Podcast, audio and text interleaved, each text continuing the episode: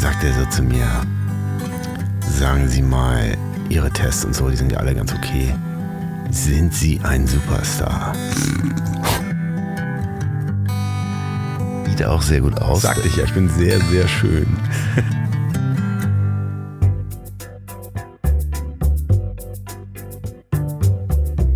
Er war schon Manager, Start-up-Gründer, Geschäftsführer und hat über 20 Jahre Unternehmen beraten. Mit diesem Kasper Kram ist nun Schluss. Andreas Loff haut in den Sack und macht sich mit seinem Wohnmobil auf die Suche nach Menschen und Geschichten. Zack. Herzlich willkommen bei Das Ziel ist im Weg.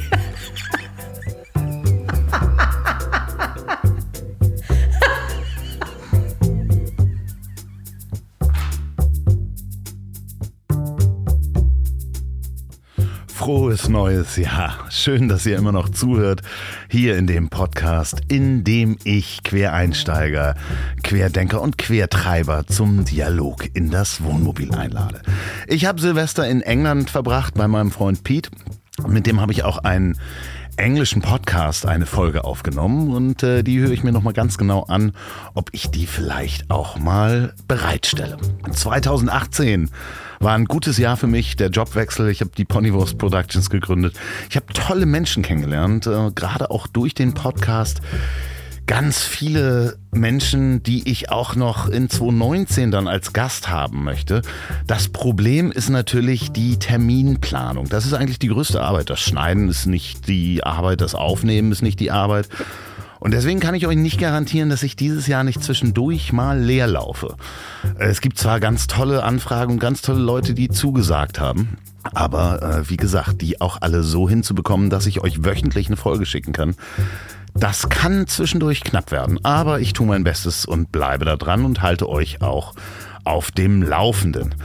Vielen Dank nochmal an die Barclaycard Arena zur Weihnachtsaktion. Wir haben die 32 Tickets komplett vergeben an Hilfsbedürftige beziehungsweise Familien, die sich die Tickets nicht leisten können. Unter anderem vielen Dank an Simon, mein Freund Simon, der ist Sozialarbeiter und kennt natürlich sozial schwache Familien, die es wirklich sehr dringend notwendig haben. Danke dafür nochmal. Ja, Feedback zu der Folge aus dem letzten Jahr, die letzte Folge mit Jörg Heikhaus. Ich weiß, es gab ein Brummen auf der Spur, was ich versucht habe, so doll wie möglich wegzunehmen mit verschiedenen technischen Hilfsmitteln. Ich weiß nicht, ob es ein Kabelbrummen war oder hier an dem Netzgerät lag. Man hört es immer, wenn Jörg spricht, hört man es in seiner Stimme mit. Wenn in den Pausen habe ich es weggekriegt. Das tut mir leid. Ich versuche das zu verhindern. Das äh, war auch eine der ersten Aufnahmen. Da habe ich das dann nicht gehört. So, mein nächster Gast in diesem Jahr, der erste Gast, ist Daniel Raschke. Daniel Raschke ist, ich nenne es Multi-Unternehmer bzw. Serial Entrepreneur. Daniel ist beteiligt und leitet die Firma Pika-like, da ist auch die Otto-Gruppe dran beteiligt, die über künstliche Intelligenz, sage ich jetzt mal. Äh, er versucht es zu erklären, ich versuche es zu verstehen, äh, Bilder vergleicht und äh, sagen kann für Shopping-Systeme, welches Hemd einem anderen Hemd ähnelt. Oder Vorschläge, welcher Pullover dazu passt. Außerdem hat Daniel den ersten Rum Hamburgs erschaffen, den Ron Elber. Den trinken wir auch äh, während der Aufnahme und äh, man merkt, gegen Ende werden unsere Zungen auch etwas schwer. Also es ist auszuhalten, wir sind nicht komplett betrunken, aber die Zungen werden schwer. Äh, außerdem unterhalte ich mich dann mit ihm darüber, wie man japanische Messer in China herstellt und die über Amazon vertreibt. Das ist alles sehr interessant. Ich äh, hoffe, ihr bleibt dran, euch gefällt das. Gebt mir Feedback an ziel.ponywurst.com und bitte schickt doch mal Musik. Vielen Dank. Viel Spaß beim Reinhören.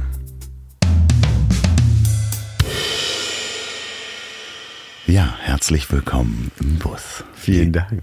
Lieber Daniel, ähm, gegenüber von mir sitzt Daniel Raschke. Daniel Raschke ist, wenn ich das mal beschreiben sollte, jemand, der ihn nicht kennt, Multi-Unternehmer. Ist das Ja. richtig? Kann man so sagen. Vor allen Dingen bin ich auch sehr, sehr schön. Ja, ähm, Deswegen ist dieses Format eigentlich für mich nicht, nicht wirklich geeignet, weil man kann mich ja gar nicht sehen. Na, Ja, also Daniel dachte erst, es gäbe Video dazu und hat sich ähm, äh, sehr schön angezogen. Ich bin total enttäuscht. Aber wir machen nachher noch Fotos, das ist kein Sehr Problem. gut.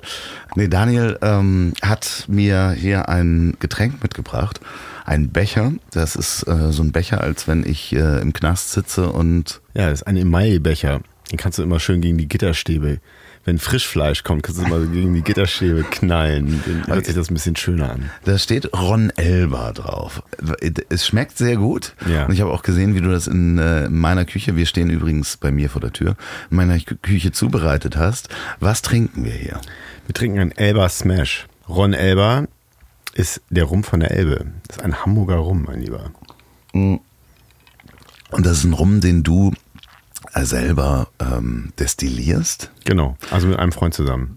Ist man dann, was ist man da? Da muss man doch eine Lizenz zu haben, oder nicht? Ist man, Die du die bist Lizenz Schnapsbrenner. Trinken, Ja, nein, aber du bist Schnapsbrenner dann. Bin, Schnaps, bin ich Schnapsbrenner? Ja, also äh, fairerweise muss man sagen, dass die Fähigkeit dazu, die bringt natürlich mein Freund mit. Also dieser Freund, mit dem ich rumgemacht habe. ähm, nein, es ist wirklich, also, so- also das ist wirklich der schlimmste Witz.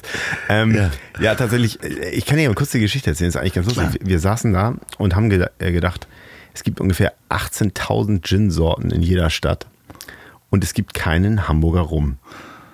Aber Gin ist ja auch so einfach, weil man Gin irgendwie. Gar nicht destillieren muss. Genau, man nimmt eigentlich ein, es ist ja quasi fast ein Wodka und du packst da irgendwie nochmal ein bisschen Blütenstaub Genau, also rein. je nachdem, wie man es macht. Es gibt verschiedene Arten, wie man es macht. Aber tatsächlich kannst du einfach fertigen Alkohol nehmen, brauchst ihn theoretisch nicht mal destillieren. Es gibt Leute, die ihn trotzdem destillieren.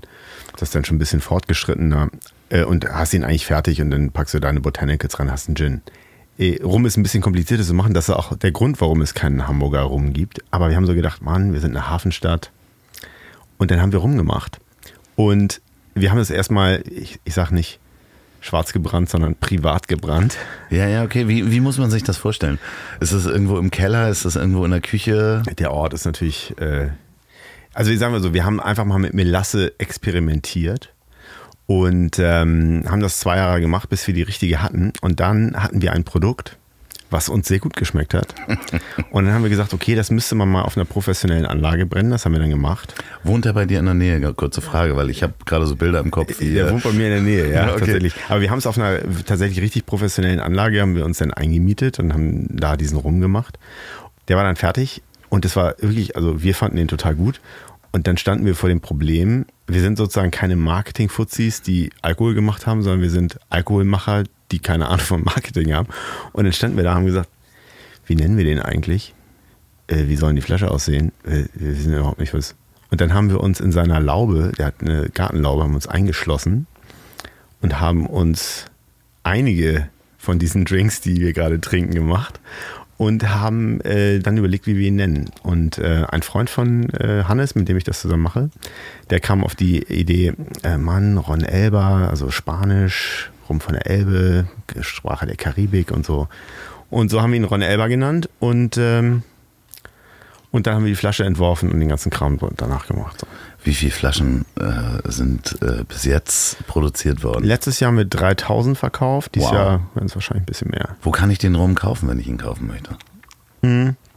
Es wird sich hoffentlich in den nächsten Monaten noch deutlich verbessern, aber du kannst ihn kaufen in so, bei so typischen Weinquelle Lühmann und Getränke Wolf in der Schanze, aber eben auch bei äh, den einem oder anderen Edekaner und bei Rewe Stanislavski und so weiter. Aber in Hamburg eher, weil ich meine, Noch in Hamburg. ich weiß nicht, ob du mit dem Internet dich auskennst. Das Nee, hören ja auch Menschen eventuell in Ja, anderen das Städten. stimmt natürlich. Kann man den irgendwo online bestellen? Man kann ihn auch online bestellen, zum Beispiel bei Rum und Co., aber das wird auch, den wird es jetzt auch in anderen Städten geben. Er wird Okay. ausgerollt. Ganz groß. Okay. International. Also mir schmeckt das Getränk, was ich habe. Ich würde den gerne nachher nochmal pur probieren, weil ich trinke auch Auf gerne Rum Fall. pur. Aber es ist ein weißer Rum. Also wir bringen auch noch einen dunklen raus. Ja. Wir haben auch ein paar aufs Fass gelegt. Ja, aber ich tr- trinke auch gerne eigentlich für einen guten Rum trinke ich gerne auch mal pur.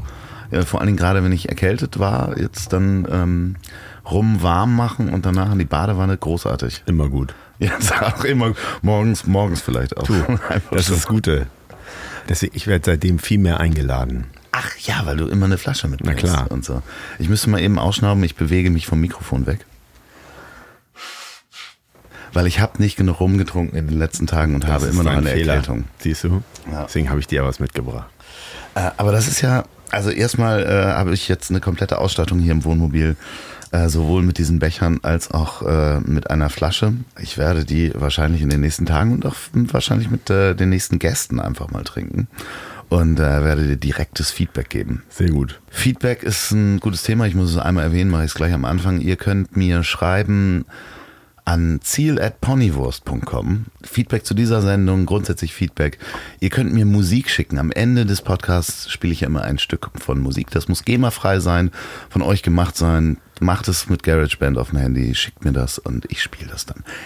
So, Daniel, aber Ja. das ist ja nicht das Einzige, was du machst. Nein. Du, äh, nee, schön. Okay, dann, ja, ja, ähm, vielen Dank, dass du da warst. Nee, also schön, ich mache noch andere Sachen. du, nee, du machst ja, du machst ja noch, also das, ich habe es mir versucht heute nochmal, du hast es mir schon mal erklärt und ich habe es versucht nochmal irgendwie, Pass auf, ich erkläre es dir einmal abstrakt und dann wieder konkret. ja, okay. Also ich habe eine Firma, die nennt sich Pick-alike und die bringt abstrakt gesagt dem Computer das menschliche Sehen bei. Konkret heißt das, wir versuchen Bilder zu verstehen, so wie ein Mensch das tut. Und ganz konkret heißt das, zeig mir bitte alle Hemden, die so aussehen, lieber Herr Otto, Herr Zalando, Herr About You oder was auch immer. Oder was passt denn zu dieser Hose oder äh, was ziehe ich an? Witzigerweise, wir haben gerade eine B2C-App gekauft, nämlich namens Daily Dress. Als Endnutzer hilft mir das folgendermaßen, ich mache ein Foto von, Das geht auch. Also wir haben tatsächlich verschiedene Produkte. Wir bieten unsere Produkte äh, großen Unternehmen an, die das bei sich wieder einbinden, weil du mit den Bildern, entweder wenn du ein Foto tatsächlich machst und hochlädst und sagst, habt ihr sowas, ähm, dann kannst du das mit unserer Technologie machen und das bieten wir sozusagen den großen Kunden an. Und genauso ähm, kannst du aber auch einfach ganz normal mit Bildern, die es gibt, äh, eine Suche gestalten. okay, das heißt, Weil es- wenn ich jetzt einen Pullover finde in einem Shop und sage, hm, den finde ich schon ganz gut, aber ich hätte gern irgendwie nochmal einen anderen, Oder der ist ausverkauft in deiner Größe. Dann musst du das nicht über Metadaten eingeben. Genau.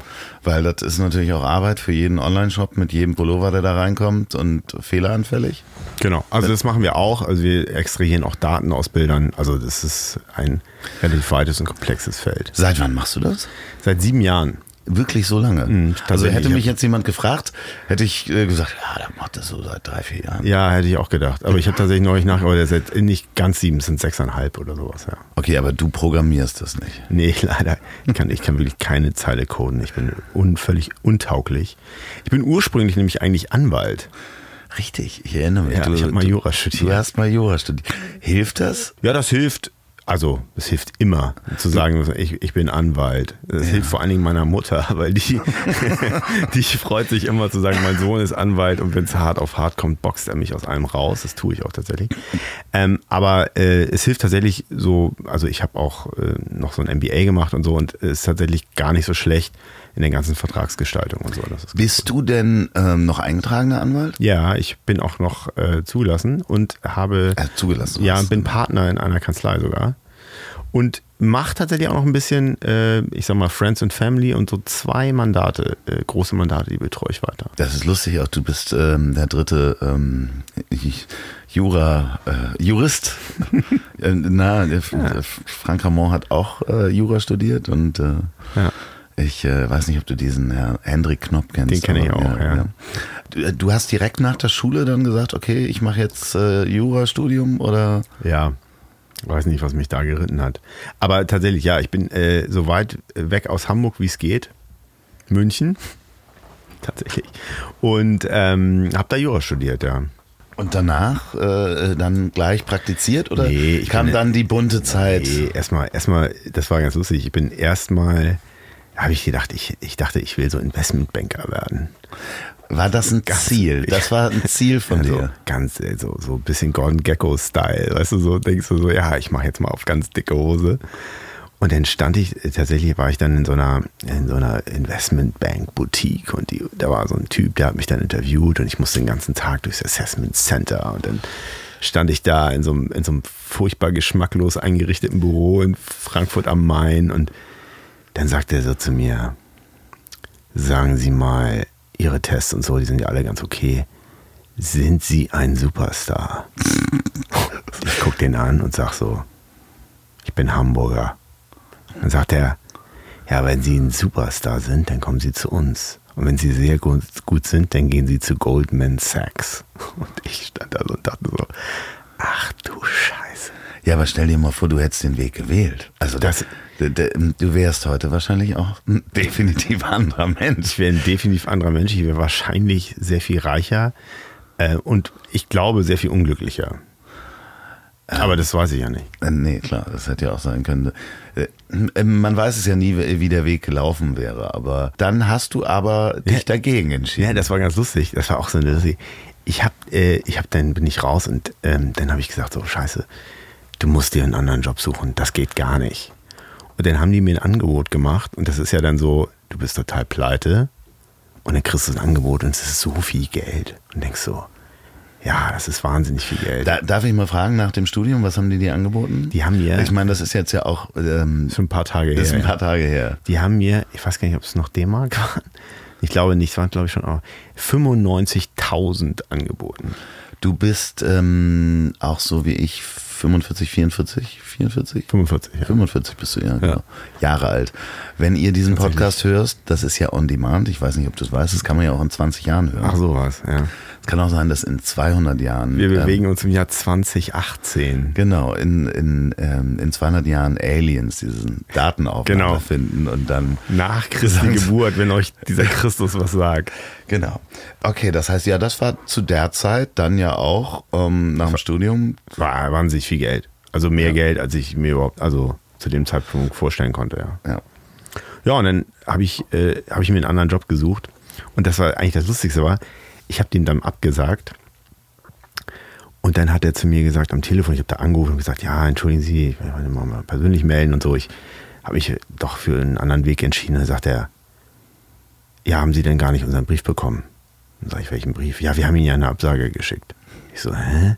Und dann hat er tatsächlich, also zwei Tage später kam dann der Brief, rückdatiert, sozusagen auf einen Tag vorher, äh, hat er mir gedacht, weil er das nicht ertragen konnte, dass ihm jemand absagt, hat er mir noch eine Absage diktiert. Das muss er erstmal bringen. Quatsch. Ja, das war das total heißt, geil. Und ich so, oh Gott, wie furchtbar.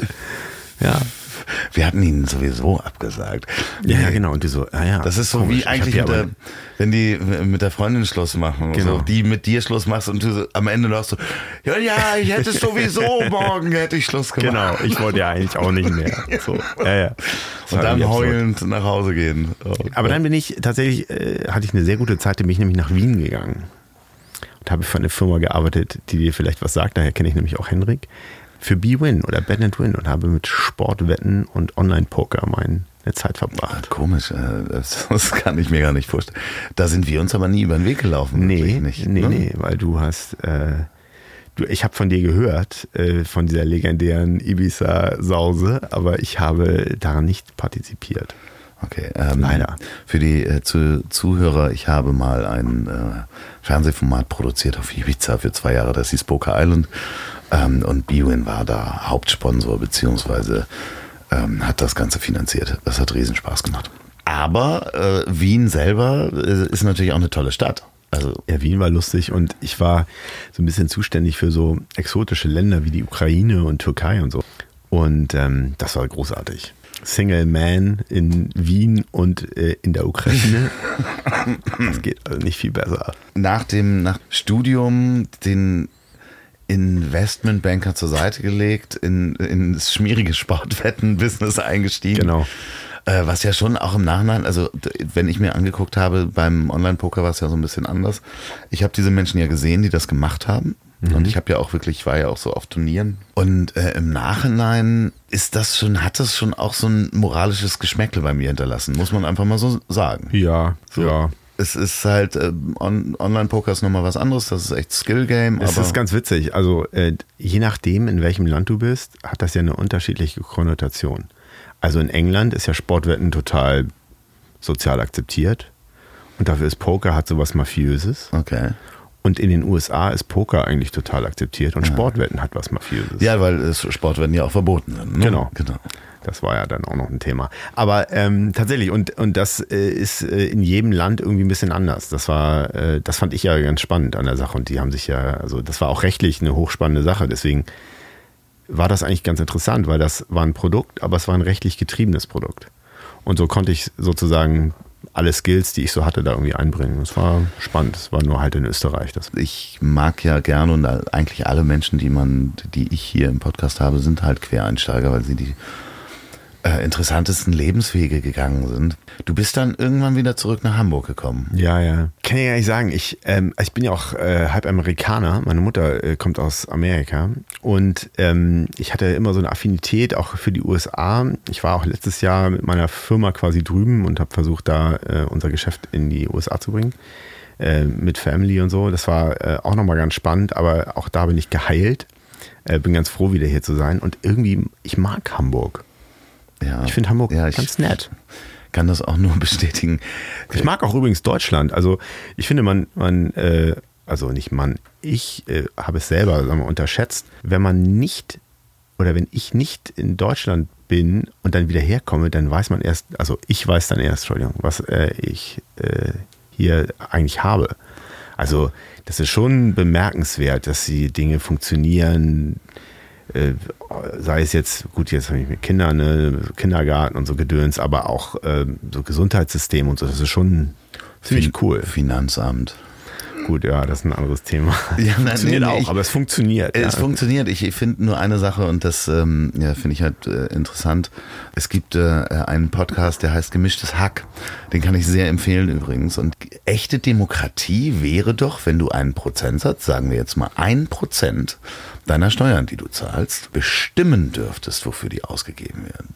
Das wäre das die beste Form der Demokratie überhaupt. Selbst wenn du die der Meinung bist, dass der Rüstungsetat nicht ausreicht, dass du halt ankreuzen kannst, wir brauchen mehr Gewehre. Ich möchte, dass ein Prozent von den Steuern, die ich zahle, da werden Gewehre für gekauft. Oder Straßen oder Kitas, je nachdem, was dich gerade interessiert. Ist Cooler Gedanke. Absolut äh, großartiger Gedanke. Also dementsprechend, weil ich hatte dann noch so nicht drüber nachgedacht. Das einzige Thema, was ich dazu habe, ist, weil du ja auch sowohl als Unternehmer Steuern zahlst, auch privat. Und äh, wenn man da mal irgendwie einen Fehler macht oder sonst was, dann stehen die immer sofort vor der Tür. Und zwar ganz schnell und sind auch so schnell, dir das Konto zu finden und wollen das alles sofort haben. So, wenn du aber brav deine Steuern zahlst, ähm. Oder zu viel Zeit. oder ja, na, aber ich, ich hätte gern so ein Kundenbindungsprogramm.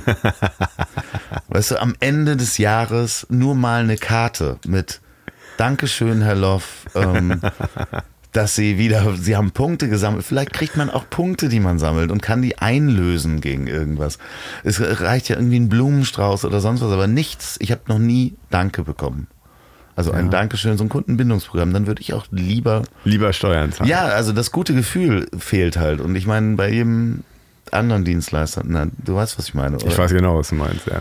Okay, ähm, äh, wo waren wir? Deutschland und sein Steuersystem. Gut, dass es das gibt. Nein, das ist ja auch alles prima und Leute zahlt eure Steuern. Aber es ist schon echt hammerkompliziert. So, ich habe halt viele Jahre der Selbstständigkeit äh, gebraucht und auch als Unternehmer, um zu kapieren. Das wie sagt es einem ja auch vorher keiner, ne? Also das ist so Nee. ein bisschen, die alle sagen, ja, du musst übrigens noch Steuern zahlen, aber keiner, also wenn du gerade, wenn du jung bist und du verdienst das erste Mal Geld und gerade irgendwie auf selbstständiger Basis, man unterschätzt das ja total. Also nicht man. Na. Ich habe es total unterschätzt. Okay, jetzt kommt folgende Geschichte. ähm, Daniel Raschke ist nicht nur Multi-Unternehmer. Daniel Raschke sieht auch sehr gut aus. Sagte ich ja, ich bin sehr, sehr schön. ähm, er ist auf eine spezielle Art sehr schön und wird als Model gebucht. Ich werde jetzt mal gebucht. Ja. Ich kenne dich zum Beispiel als einen der Hasseröder Boys. Absolut fünf Jahre war ich einer der Hasseröder Jungs, ja. Das heißt, das war diese ähm, lustige, äh, kumpelhafte Typen, die gemeinsam durch den Wald gehen und ein Auto reparieren. Genau, es gab Stereotypen. Es gab sozusagen den äh, Intellektuellen, es gab den Sportlichen, es gab den Lustigen, es gab den Dicken ähm, und ich war sozusagen wahlweise sportlich oder dick. Ich hätte dich jetzt eher so Typ Schwiegersohn, Ja. also neckischer Schwiegersohn einge. Keine Ahnung. Also ich, aber die Geschichte, wie ich überhaupt dazu gekommen bin, kennst du die eigentlich? Ich glaube, du hast sie mir mal erzählt, ich habe sie auf jeden Fall Das vergessen. war auf jeden Fall ganz lustig. Ich, äh, ich hab, war in der Zeit noch Referendar und war in der Uni, habe aufs Examen gelernt und dann äh, bin ich Mittagessen gegangen mit dem, äh, mit einem Freund von mir, der viel besser aussieht als ich. Ich nenne ihn immer den schönen Kai. Und der hat damals bei äh, einer Sportrechteagentur gearbeitet und kam an und hatte irgendwie einen Anzug an und weißes Hemd und braun gebrannt und sah wirklich super aus. Und ich kam an mit irgendwie drei Tage Bart, kaputter Jeans, Kapuzenpullover, wie man halt so in die Uni geht. Und ähm, dann dreht sich irgendwann eine Frau um und sagt zu mir, Entschuldigung, bist du Model? Und ich drehe mich um und gucke, ob sie mit jemandem hinter mir spricht. Und dann sagt sie, nein, nein, ich spreche mit dir. Und dann sage ich, du, wenn du ihn ansprechen willst, er sitzt mir direkt gegenüber. Kannst du ruhig direkt machen, brauchst nicht über mich gehen. Und dann sagt sie zu mir, nein, nein, du hast ein klassisch englisches Gesicht. Und daraufhin sage ich zu ihr, wenn du dich mit mir prügeln willst, können wir gerne rausgehen. Lange Rede, kurzer Sinn, die gibt mir ihre Karte. Ich sag, erste Frage, kostet das was? Ne? So nach dem Motto, hey, ich bring dich ganz groß raus und so. Ich mache so Fotos von dir, Mhm, 2000 kostet Euro. 2000 Euro, ja, aber dann bist du ein Superstar. Und, so. und sie so, nee, nee, kostet nichts. Setcard. Kostet nichts. Super nette Frau im Übrigen. Und äh, Magdalena Rüsop. Ähm, und ich weiß gar nicht, ob- ich glaube, die, ja, weiß nicht. Auf jeden Fall, äh, lange Rede, kurzer Sinn, die war super. Und äh, da bin ich dann irgendwie, hat sie mir ihre Karte gegeben und dann bin ich dann irgendwie, habe ich erstmal nicht angerufen. Drei Wochen später rufe ich sie an oder vier Wochen, weil ich so pleite war. Ich hatte nämlich eine sehr, ich habe immer gesagt, es ist eine High-Maintenance-Freundin. Wahrscheinlich war sie gar nicht High-Maintenance. Ich war nur so doof und dachte, ich müsste alles bezahlen. Hier war ich total pleite, typisch, ne? Referendar, zum Leben zu wenig, zum Sterben zu viel. Und ruft die dann an, dann macht die Fotos von mir. Zwei Wochen später habe ich meinen ersten Job. 5000 Euro damals für ein Wochenende in Barcelona.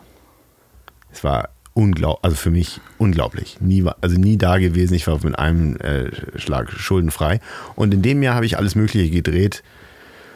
Telekom, Ebay, alles Mögliche. Und das war wirklich irre. Also, und da bin ich, habe ich angefangen. Und so, das immer weitergemacht. Und das hast du natürlich alles versteuert. Ja, das ist ja ganz witzig. Also natürlich habe ich dann, äh, ich habe irgendwie relativ viel Geld damit verdient äh, in diesem einen Jahr und habe so gedacht, Wahnsinn. Und Welches dann- Jahr war das? Ja, das ist lange verjährt, deswegen können wir drüber reden. Ja, das ist also äh, über zehn Jahre her, also glaube ich 25 Jahre her. Oder so. Und es war tatsächlich so, ich, äh, ich habe, als dann irgendwann hieß ja, ähm, ach so, du musst das ja alles versteuern. Sag ich, ja, wie viel muss ich denn davon versteuern? Dachte immer so, naja, was zahlt man so, 40 Prozent, aber du musst ja auch noch, ähm, also ich möchte ja nicht zu tief einsteigen, auf jeden Fall lange Rede, kurzer Sinn.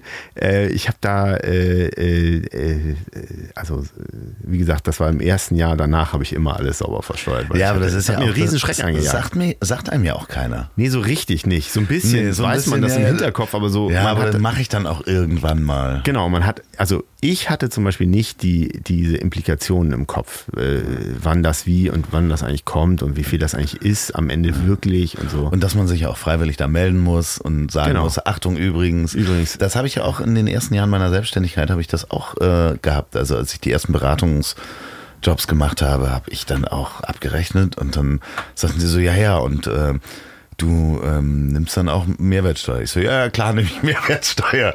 Und habe die natürlich genommen und äh, ja, dann... das ist tatsächlich, also die Mehrwertsteuer, Ja, aber das da habe ich war- auch gar nicht verstanden, dass die da so spaßbefreit sind. ne? Nee, nee, aber das, war finde wirklich, das ich meine, das ist lustig. ewig her. Ne? Das ist, äh, ähm, keine Ahnung, das ist auch weit über 20 Jahre her. Dass ich irgendwie sagte, ja, ja, das mache ich auch, klar stelle ich dir in Rechnung. So, äh, und damals war auch noch nicht so, dass du eine Steuernummer oder sowas auf eine Rechnung schreiben musstest, sondern hast eine Rechnung geschrieben und die so, ja, ja, und Mehrwertsteuer auch. So, ja, ja, geil, ist ja noch mehr. Das ist, okay, äh, heute bist du ja reifer geworden. Wesentlich reifer.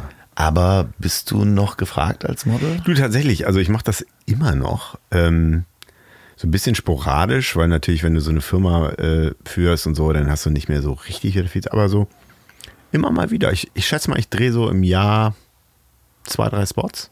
Ich habe Im Moment gerade mit meiner Frau zusammen im Übrigen Schwäbisch Hall. Ähm, okay, äh, Chris, kriegen wir Geld dafür, wenn wir jetzt noch Werbung Ach so, dafür schön. machen? Nee, nee, wir können Schwäbisch Hall sagen. Es gibt so. auch andere Bausparkassen natürlich, aber ähm, wenn Sie einen schönen jungen Mann mit Fall sehr schön. Sehr schön vor allem. mit, mittelreifen Mann, junger Ja, Mann Witz ist er ja ist, nicht mehr. Das ist, ist ja jetzt für die äh, Zuhörer nicht so.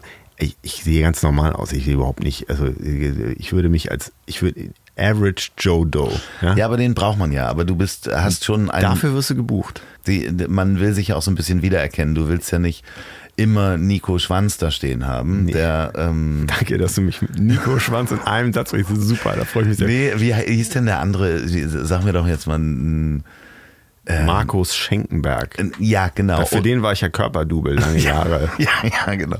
Nee, es gab doch in den äh, 90ern so einen Typen mit langen Haaren, der nur einen Namen hatte. So, weiß ich Adorno oder sonst Keine was. Du, so ein Ahnung. Typ mit so langen blonden Haaren. Du weißt, hast du garantiert. Rocco. Ja, Rocco bestimmt.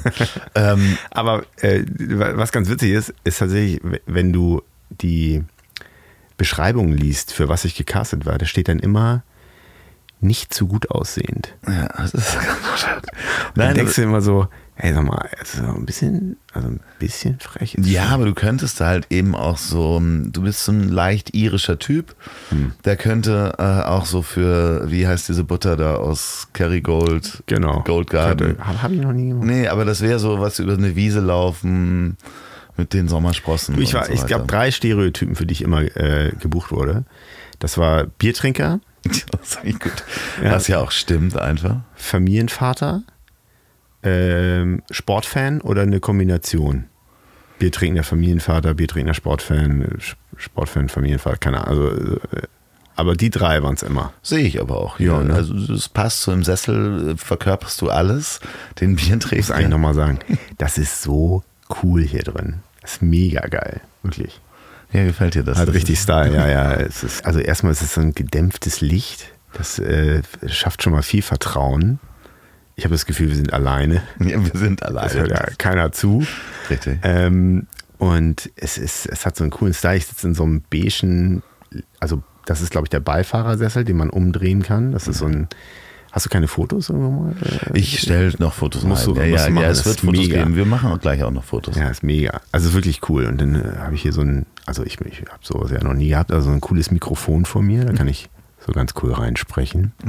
Und ähm, ja, und dann sind die Fenster, die sind da sind so Jalousien runtergelassen, da sind so ein roter Rahmen drum und es hängen interessante Kunst, an der Ich, hab, ich, ich habe äh, die Bilder, äh, die vom oder wer auch immer das hier reingehangen hat, die habe ich einfach gelassen. Ich habe gestern einem Galeristen, der hat ein Bild mitgenommen. Ich lasse die jetzt von anderen Künstlern übermalen. Ich bin mal gespannt, wie das so wird. Also es ist, ja, es ist wirklich eine sehr schöne Atmosphäre. Also 70er, 80er Jahre Style. Ne? 70er Ja, es ist von, von, nee, es ist von 99 so, aber es ist, ähm, das Wohnmobil ist von 99, aber das war so der heiße Scheiß damals. das war Muss da- 99, Ja. so alt bin ich schon. Der amerikanische heiße Star. Okay, alles klar, verstehe. Ja, ja, gut. Ja, also dieses Wohnmobil, das muss man sich mal vorstellen, das hat ein eigenes Schlafzimmer. Das ist so cool. Da ist ein riesen Spiegelschrank drin. Ich habe gar nicht so viele Klamotten, die man auf äh, Bügel hängen könnte. Ähm, hier ist wirklich sehr viel Platz Das drin. Bad ist größer als bei mir zu Hause. Das ist eine Badewanne. Ja, hast du zu Hause keine Badewanne? Ich habe keine Badewanne zu Hause. ja, das ist natürlich, wenn man auch in, ähm, äh, darf man den Stadtteil nennen? Ja. du, äh, in Eimsbüttel wohnt, ähm, in, wahrscheinlich im Altbau. Mhm. Da sind ja oft auch interessante Badkonstellationen. Das geht tatsächlich, also das geht bei uns, aber es ist keine Badewanne und das ist mit zwei Kindern tatsächlich ein Thema. Ah, okay, ja, ja, klar, natürlich habe ich gar nicht dran gedacht. Also ohne, ich dachte so, ja, okay, wann ist man schon mal erkältet? Aber mit Nee, Kindern mit ist natürlich Kindern. definitiv ein Thema. Ja, ist jetzt auch nicht dramatisch. Also First World Problems. Definitiv. Ja. Aber du könntest ja so Bilder machen ähm, und deine Software würde dann die passenden Badewannen für dich raussuchen, Absolut.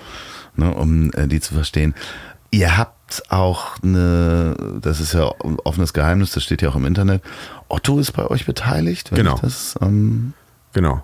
Die haben bei uns eine Minderheitsbeteiligung. Okay, und äh, das heißt, ihr arbeitet auch mit den Otto Online-Shops zusammen und da wird Mit vielen aus der Otto-Gruppe, ja, ja, genau. Ja. Aber für Otto hast du noch nicht gemodelt. Doch. Ach Quatsch, wirklich? Ja.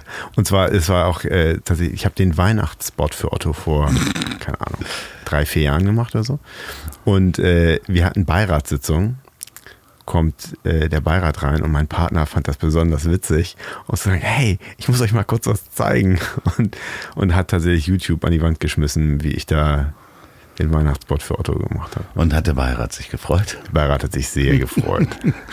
ich habe übrigens mal im Otto-Versand, das war einer, also der miesesten Jobs, die ich jemals gemacht habe, weil da wurde irgendwie neue Regale ins Lager gepackt und irgendwie, ich über irgendeinen Kumpel, da hatte ich Urlaub oder Ferien oder sonst was. Ich glaube, ich war 16. Der sagte so, ja, wir hätten da über so eine Firma, wir sollten da helfen, die Regale aufzubauen. Und ähm, die Regalböden waren so groß, dass ich die nicht unter den Arm gekriegt habe, also mein Arm einfach zu kurz war, aber haben ungefähr 40 Kilo das Stück gewogen. Ja, und ich habe, glaube ich, zwei Stunden durchgehalten, diese Regalböden zu schleppen und wurde dann schwarz natürlich auch bezahlt von irgendeinem Unternehmer, der sich da irgendwelche Schüler rangezogen hat. Und, ähm, und das war der anstrengendste Job überhaupt. Also ich Hast du auch nicht versteuert, ne? Nee, natürlich nicht. Das nee. habe ich auch nicht. Aber sag mal ganz, war das der beschissenste Job deines Lebens? Der beschissenste Job meines Lebens. Das kann ich gar nicht so sagen, aber das war schon ein richtig beschissener Job. Ich habe auch äh, mal im Supermarkt Regale aufgefüllt, das war ganz lustig. Ähm, der beschissenste Job, nee, das kann ich wahrscheinlich nicht sagen. Die habe ich wahrscheinlich verdrängt. Ich kann dir sagen, was der lustigste Job des Lebens war. Der lustigste Job war, ich habe in einem ähm, Hotel, Hotel Fox war das damals in Kopenhagen, für die Vorstellung des VW Fox. Hat eine Agentur ein komplettes Hotel umgebaut mit Künstlern. Und da hat er draußen ein Event gemacht, dass die ganzen Journalisten sich das Auto angucken, um ähm, in diesem Hotel ein paar Tage zu verbringen und das, den äh, VW Fox bekommen in Kopenhagen, um damit rumzufahren. Und das Konzept war, dass dieses Hotel betrieben wurde von Auszubildenden von Designhotels, die wurden ausgewählt. Da gab es so einen Castingprozess und ich wurde angerufen und sagte, ja, wir brauchen einen Schauspieler. Ein Kumpel von mir hat da gearbeitet in der Agentur. Wir brauchen jemanden, der erstmal so tut, als wenn er Schauspieler ist. Sagt, ja, ja, das kann ich machen. Ich Schauspieler, dass ich Schauspieler bin.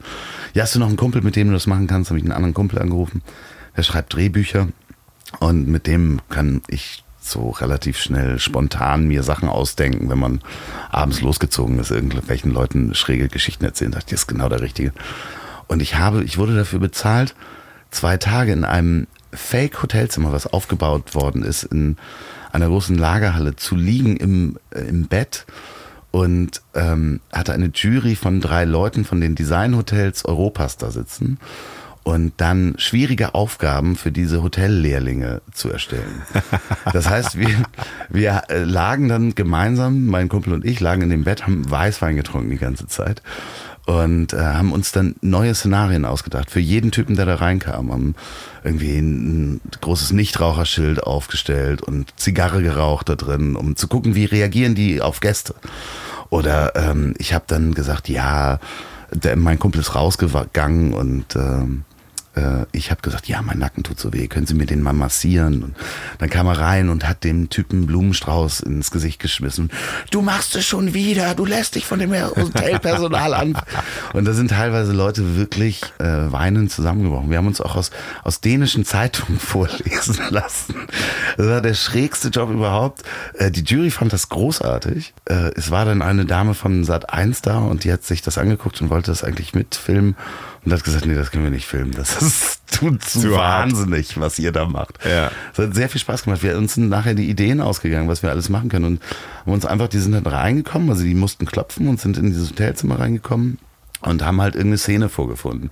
Und das waren teilweise Szenen, wo wir in Regalen oben gelegen haben und äh, gefragt haben, wo ist der nächste Puff? Und die mussten halt so professionell wie möglich antworten. Also das war die Challenge und wir mussten die halt wirklich versuchen, aus der Reserve zu locken. Großartig. Ein ganz großartiger Job. Was war dein schlimmster Job? Ich finde, also ich, man hat ja immer so, so ein paar Mikrokarrieren hingelegt, ne? Ähm, also mit 16 habe ich auf einem Schrottplatz gearbeitet. Das finde ich, das finde ich romantisch. Das war großartig. Das war wirklich cool. Die, die haben morgens dann immer so um halb acht haben sie so ihren ersten Bacardi Cola getrunken. Ja, okay. Und ich war halt so 16 und ich so, uh, hm, Das ist schon ganz schön hart um halb acht Uhr morgens. Aber es war lustig.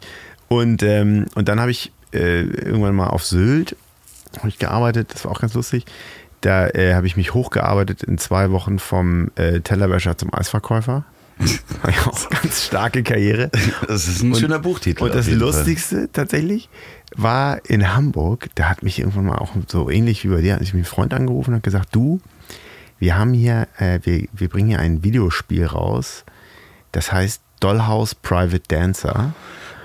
Und, und du musst es jetzt bitte äh, heute Abend ins Dollhaus kommen, dir einen weißen Anzug anziehen und du bist da der Gastgeber. Und du gibst allen Gästen, du hast, wir hatten sozusagen eine eigene Dollhaus-Dollar und du gibst allen Gästen sozusagen, bist du immer die Bank und gibst denen und die können dann für diese Dollhaus-Dollar können sie spielen und wenn sie genug gewonnen haben, können sie dann sich sozusagen Dance kaufen.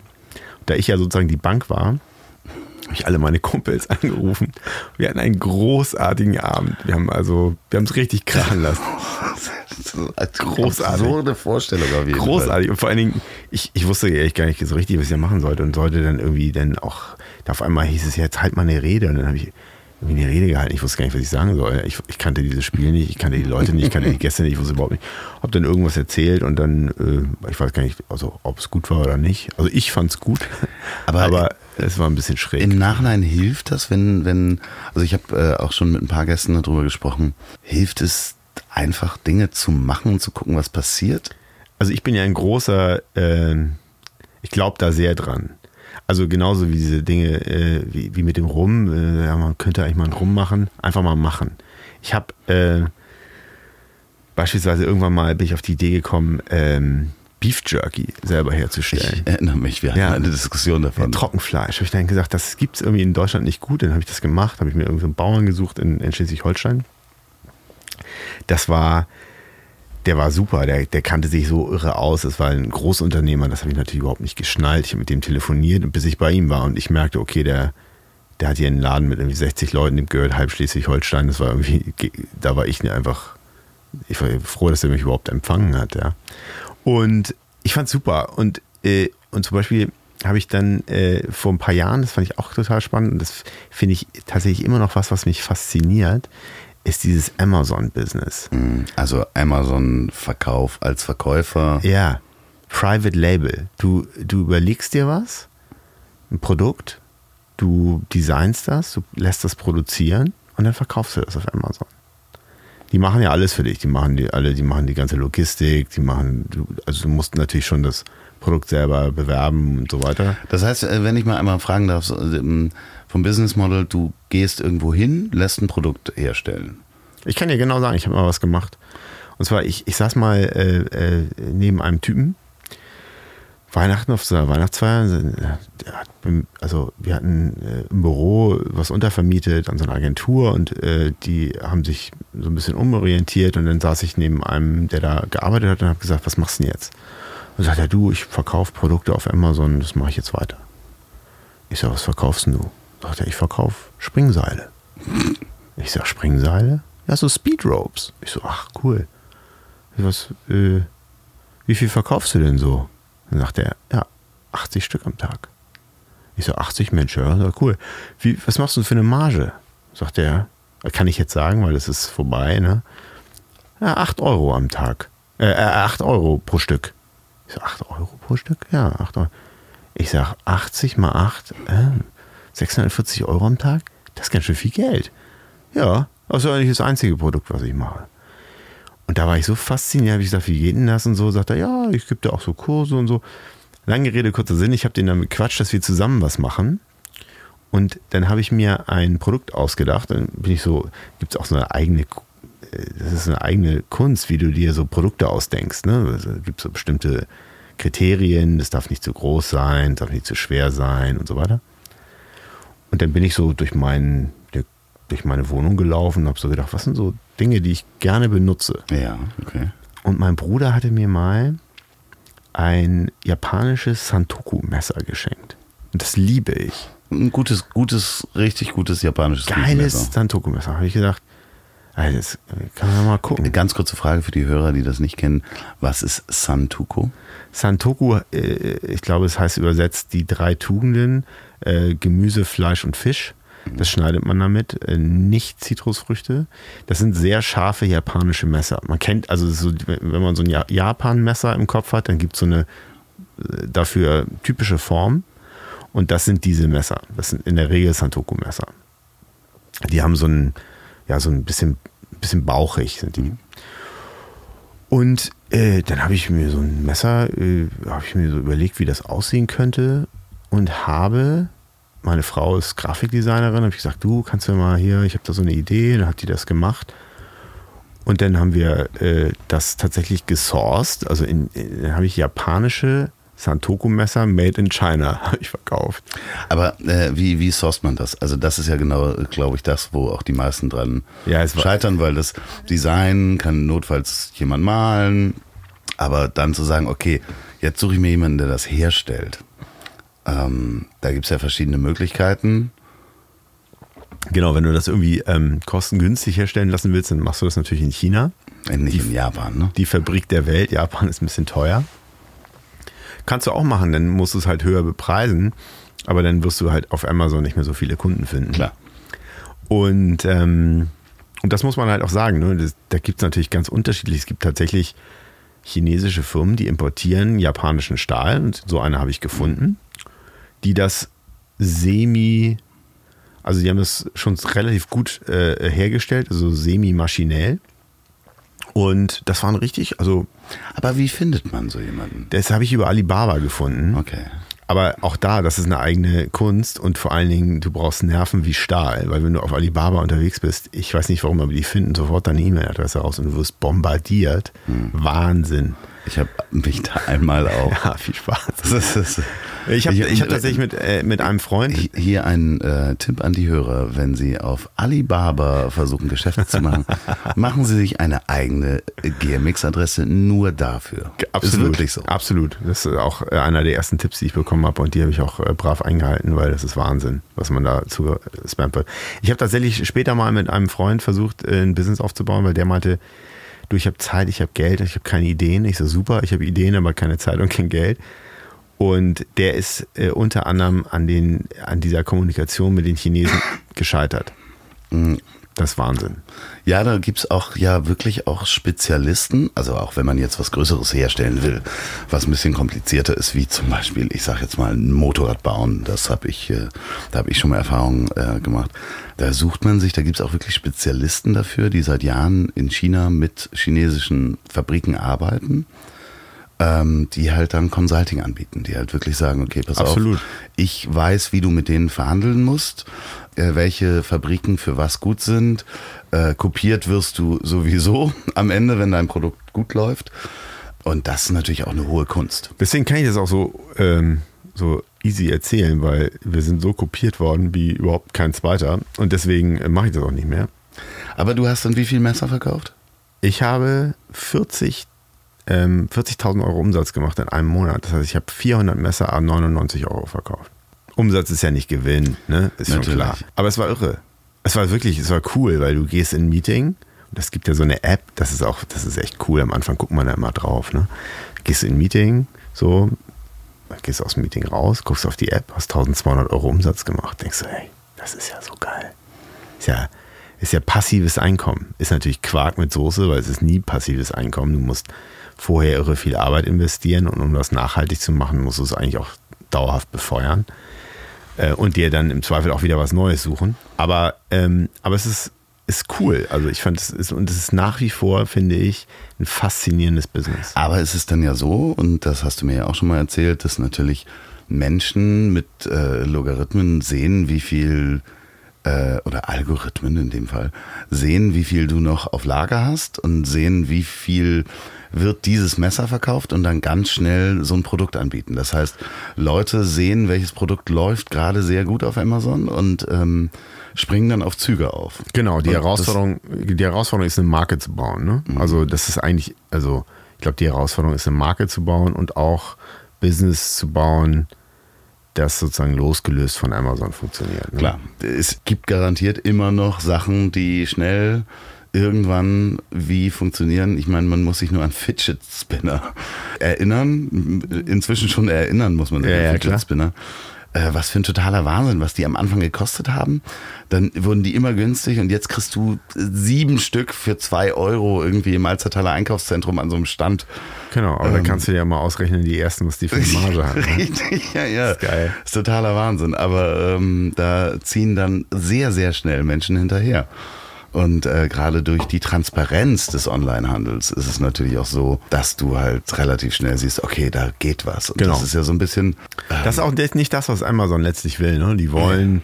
dass du eine eigene Marke baust, dass du da nachhaltig arbeitest und so. Und ich glaube, so muss man, wenn man da wirklich nachhaltig erfolgreich sein will und nicht nur so den Quick Buck irgendwie sieht und irgendwie schnell Geld verdienen will, sondern ein bisschen nachhaltiges Business aufbauen, dann muss man das wahrscheinlich auch anders angehen. Ja, ich habe neulich habe ich irgendwie nach Pullovern gesucht ähm, und habe mich gewundert, dass irgendwie so Pullover mir für 4 Euro und 8 Euro angeboten worden sind, wo ich sagte, das kann ja qualitativ auch überhaupt nicht funktionieren, dass du einen Pullover für 8 Euro kaufst.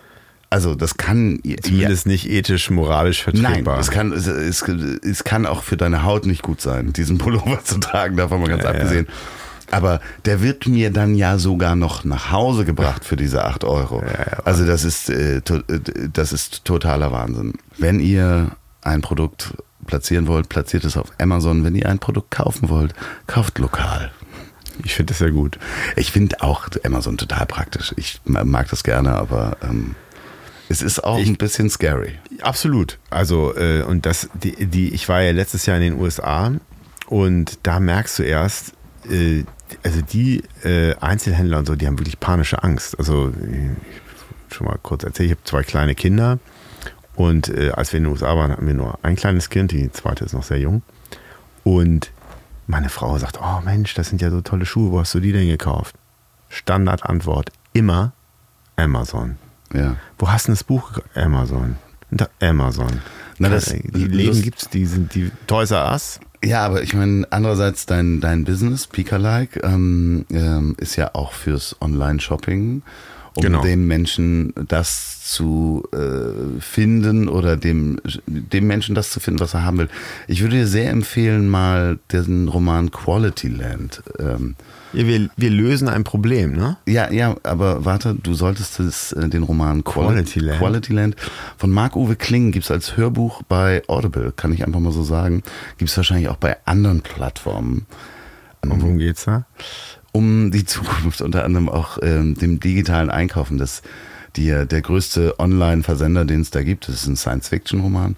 Der schickt dir Sachen, die du nicht weißt, dass du sie haben willst, aber die du haben willst. Also ein Algorithmus errechnet, was du demnächst haben wollen würdest und schickt dir dann per Drohne das ungefragt zu. Und das tun sie ja jetzt schon, ne? Ja, äh, also es wird ganz so krass. vorgeschlagen, aber du wirst es, du kriegst es nicht geschickt. Ja, aber sie experimentieren schon damit, dass sie sagen, okay, also keine Ahnung, du hast hier bestimmte Produkte gekauft und jetzt ist es statistisch so, dass du eigentlich jetzt Folgeprodukt, ein komplementäres Produkt, was auch immer. Klar. Und sagen, okay, wir sind gerade bei dir in der Nähe. Wir haben hier einen Pullover. Das ist ein V-Ausschnitt. Der würde genau zu deinem Style passen. Und wir bieten dir jetzt an mit einem 20-prozentigen Discount. Klar, natürlich. Loffi, Schlag aber, zu. Aber so Freund. Algorithmen sind natürlich so, dass, ja, äh, lies das Buch äh, oder hör dieses Buch. Es ist sehr lustig. Es ist vor allen Dingen sehr lustig. Ich mag Marc-Uwe Klingen sehr gerne. Der macht auch die Känguru-Chroniken, hast du vielleicht mal gehört. Ist ja. auf jeden Fall gut zu hören, kann man gut lachen. Ja? Ist, eine schöne, ist eine sehr lustige Zukunftsvision, was auch AI anbelangt. Sehr gut vorgetragen, sehr klug ausgedacht. AI ist wirklich tatsächlich. Wir versuchen es jetzt immer zu vermeiden in den Präsentationen, weil das äh, so ein Unwort geworden ist. Ja, das ist okay, das ist natürlich, da gibt es immer tausend Unworte, die man irgendwann nicht mehr benutzt oder weil sie jeder dann als Buzzword einstreut. Ich habe ja nun lange auch Cloud gemacht und äh, ich, äh, ja, ist, ich bin da auch sehr geschlagenes Kind. Was würdest du heute jemanden ähm, empfehlen, der heute mit der Schule fertig ist oder heute mit dem Studium beginnt, der nicht weiß, was er machen soll? Das ist eine schwierige Frage, weil ich habe mir tatsächlich die Gedanken gemacht, als ich jetzt so meinen kleinen Sohn gesehen habe und, äh, und so gedacht habe, was wird der wohl später mal machen. Ich würde tatsächlich, glaube ich, sagen, ähm, ich würde in erster Linie viel weniger den Erwartungen der den vorgestellten Erwartungen der Menschen folgen als sagen wir den eigenen der eigenen Passion. Das ist, glaube ich, das, das Wichtigste überhaupt, dass man einfach das macht, worauf man Bock hat, weil dann wird man daran auch gut und das ist so. Ich persönlich finde total spannend, was zu kreieren, was zu was zu schaffen. Also ich habe äh, habe neulich mal gezählt, ich habe ungefähr noch ein Dutzend Ideen an Sachen, die ich gern machen würde, von denen ich glaube, dass sie die Welt braucht.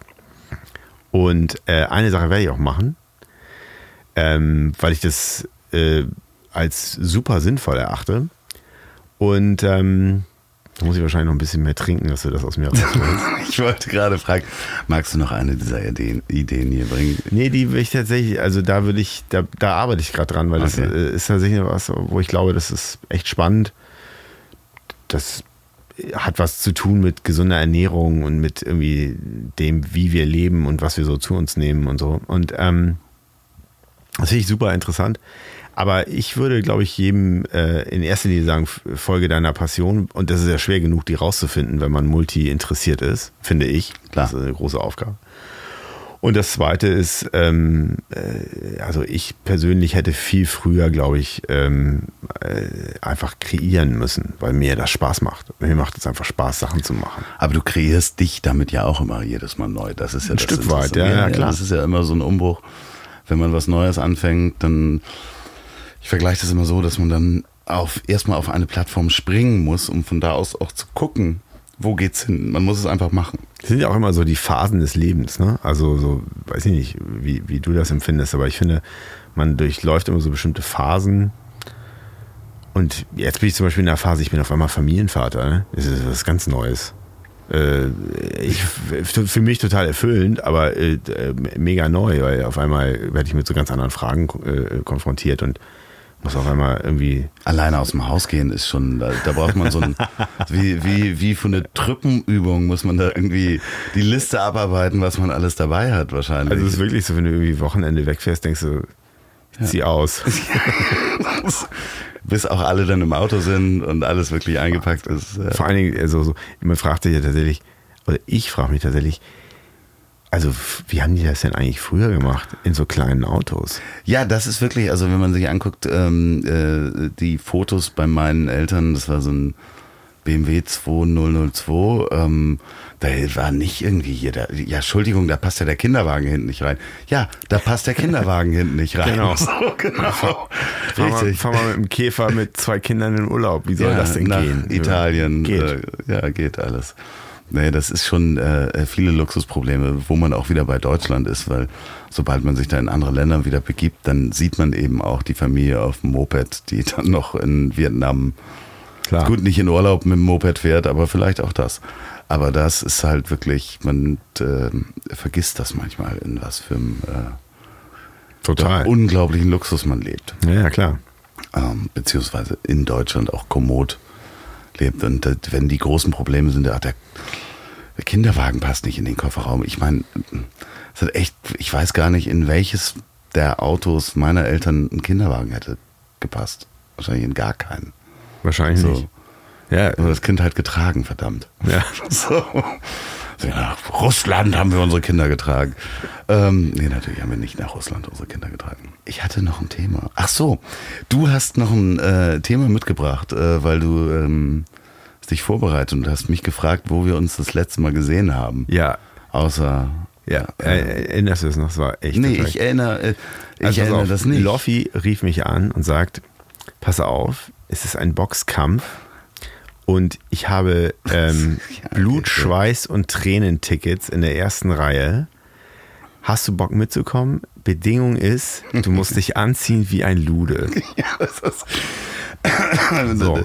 so. muss man sagen, wir hatten die Mittelbox. Also die Geschichte davor, ich darf ganz kurz einhaken, die Geschichte bitte, bitte, bitte. war, äh, ich habe damals für die äh, O2 World hier in Hamburg gearbeitet, ähm, äh, beziehungsweise für O2 gearbeitet und habe die O2 World hier in Hamburg betreut. Und ähm, die jetzt die Barclaycard Arena ist.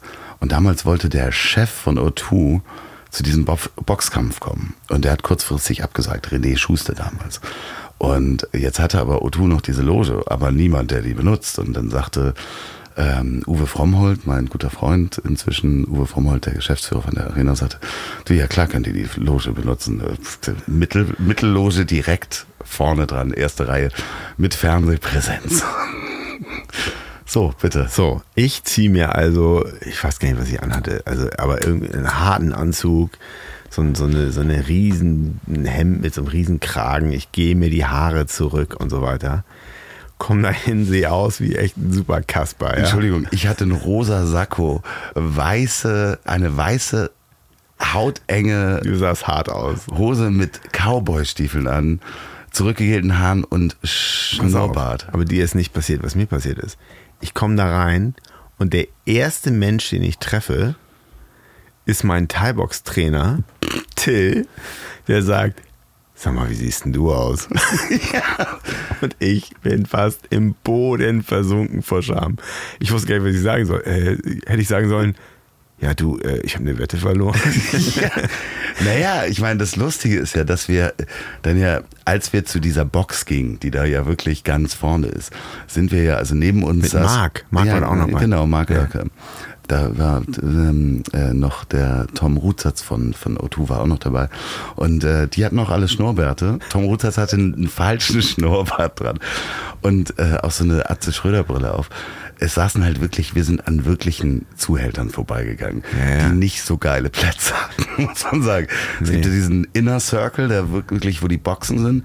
Ich glaube, neben uns eine Box war Regina Halmich und es, es war wirklich hart. es war hart, aber ich bin trotzdem im Boden versunken, weil ich konnte das, glaube ich, auch nicht authentisch rüberbringen. Das macht nichts. Ähm, äh, wir haben eine großartige Zeit Auf gehabt. jeden Fall war es ein lustiger Abend, also ein legendärer Abend. Ja. Es gibt dazu noch eine legendäre Geschichte. Ähm, ich habe mal an einem zur Verkleidung, in einer ähnlichen Verkleidung, ich habe mal an einem Online-Poker-Turnier teilgenommen und bin weitergekommen. Und ähm, dann sagten die mir, ja, äh, das wird jetzt live ausgespielt. Du musst nach Curitiba in äh, Brasilien fliegen und äh, Eurosport wird das filmen. Und dann sage ich, ja, okay, fliege ich dahin. Äh, aber ich hatte so viel Beratungsmandate damals bei seriösen Kunden. Da sagte ich, es wäre ganz schön, wenn mein Name da nicht steht. Ich denke mir einen Namen aus, den ihr da reinpackt und ich verkleide mich auch. Das heißt, ich hatte so einen weißen Anzug an, einen Cowboy-Hut, eine riesige Sonnenbrille auf, auch so eine Atze Schröder-Brille und habe dann da gespielt und habe den Namen angegeben, den sie da drunter packen sollten. Das haben sie natürlich total verpeilt und haben meinen echten Namen darunter gepackt. Das heißt, es war mein echter Name und ich sah aus wie der letzte Zuhälter auch an- an diesem Pokertisch. Und da das bei Eurosport auch über Jahre wiederholt wurde, dieses, dieses, dieses Pokerspiel kam immer wieder, ähm, wurde ich über Jahre mal angesprochen. Sag mal, ich habe dich im Fernsehen gesehen, da hast du Poker gespielt. Aber sag mal, was hattest du denn da an? Ich so, ja, äh, ich wollte nicht erkannt werden. Ja, aber es stand dein Name da drunter. Ja. Das war anders Schlecht, wenn du nicht erkannt werden wolltest. Ja. Ich würde mich wirklich sehr, sehr freuen, ähm, wenn du mit deiner nächsten Business-Idee wiederkommst hier in ähm, Das Ziel ist im Weg. Ja, gerne. Ähm, möchtest du noch jemanden grüßen? Möchtest du noch äh, eine Botschaft in die Welt hinaus schicken? Ach, ich möchte natürlich alle, äh, alle grüßen, alle, die mich kennen, meine Mama. Eine Botschaft in die Welt klingt immer so staatstragend. Ja, nicht, natürlich zu dem Thema Karriere und der Weg ist äh, das, das Ziel Ich würde immer sagen, das. Wedding, das Wedding Crashen nicht vergessen. Ja, das stimmt. Das st- stimmt, du hast mir erzählt, du warst auf über 100 Hochzeiten. Ich war auf über 100 Hochzeiten, das äh, hat mein Leben sehr bereichert. Auch meine eigene Hochzeit bereichert. Nein, aber ähm, äh, ich, ich weiß nicht. Das reicht auch, das, das reicht schon. Ja. Leute, geht auf Hochzeiten, Geht auf genießt die Hochzeiten. Zeit. Nicht immer dieses, oh, noch eine Hochzeit, sondern genießt die Zeit einfach. Ich weiß ihr nicht. kriegt Essen, ihr könnt tanzen, da sind Menschen, die hübsch aussehen. Geht, auf, geht mir auf Das ist doch, sind doch die besten Feiern. Ja. Und wenn ihr Feedback geben wollt zu diesem Podcast, schreibt mir einfach, wenn ihr Fragen an das Supermodel Daniel Raschke habt, schreibt an ziel.bonnywurst.com. Ich gebe das auch weiter. Ansonsten könnt ihr ihn anrufen. Seine Handynummer ist. Nein, wir machen äh, eventuell noch Fotos heute. 0815 47 11 07. Vielen Dank, Daniel, dass du da warst. Vielen Dank, dass du mich hier. Das ist wirklich also ein Ja. absolutes Erlebnis. Wir machen jetzt noch gleich die Flasche rum nochmal auf. So Ja. sieht's aus. In diesem Sinne, Prost, äh, euch einen schönen Abend und jetzt kommt Musik.